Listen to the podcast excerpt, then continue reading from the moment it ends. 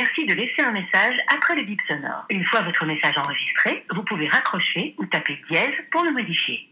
Hello, c'est moi, tu vas bien? Bon, euh, écoute, vu que je sais que tu te poses pas mal de questions en ce moment sur ton avenir professionnel, sur quitter ta boîte, tout ça, euh, je me suis dit que j'allais te parler un peu de mon expérience de ces derniers temps et euh, justement du jour où j'ai refusé un CDI. Je sais pas si ça va t'aider, mais bon, t'en tireras un peu ce que tu veux, quoi. En gros, c'était il y a un peu plus d'un mois, on m'a proposé ce poste dans une agence après plusieurs entretiens, tu vois, un rendu d'études de cas et une rencontre aussi avec les fondateurs de l'agence. Ils étaient vraiment à fond, un peu trop d'ailleurs, quand tu penses qu'ils m'ont dit oui un vendredi soir à 17h et que le lundi à 9h, il m'appelait au saut du lit pour avoir une réponse.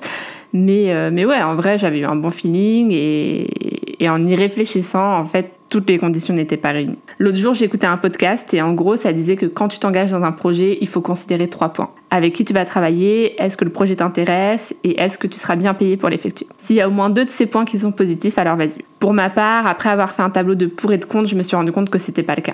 Néanmoins, tu vois, quand on t'offre un CDI, tu remets un peu les choses en question. C'est pas que les CDI, ça me dérange parce qu'au contraire, moi je trouve que ça permet de changer régulièrement d'environnement, de découvrir plein de domaines différents et puis d'être polyvalent. Mais bon, changer de travail tous les six mois, c'est pas non plus hyper confortable quoi. Du coup, c'était vraiment ce i qui changeait tout dans mon raisonnement. Pour la stabilité qu'il signifiait, pour le long terme dans lequel je pouvais me projeter. Et puis finalement, après réflexion, ce i valait pas le coup du tout. J'ai appelé, j'ai dit non et je regrette pas. Alors oui, ça voulait dire que je continuais à chercher du boulot, mais travailler pour travailler, je suis désolée, mais moi ça m'intéresse pas. Après, je dis ça aujourd'hui parce que j'ai pas d'obligation, parce que j'ai pas de contraintes. Mais moi, mon travail, je veux être passionnée, je veux croire en ce que je fais et pas être un robot qui prend pas de plaisir à faire des campagnes qui l'intéressent pas, quoi. Du coup, voilà si un jour tu as un doute, comme c'est un peu le cas en ce moment, repense à ces trois points et je suis sûre que ça t'aidera à faire le bon choix. Sur ces bonnes paroles, je te souhaite un bon dimanche et, euh, et puis une bonne semaine. Tu vas voir, tout va s'éclaircir. Allez, bisous, à plus tard.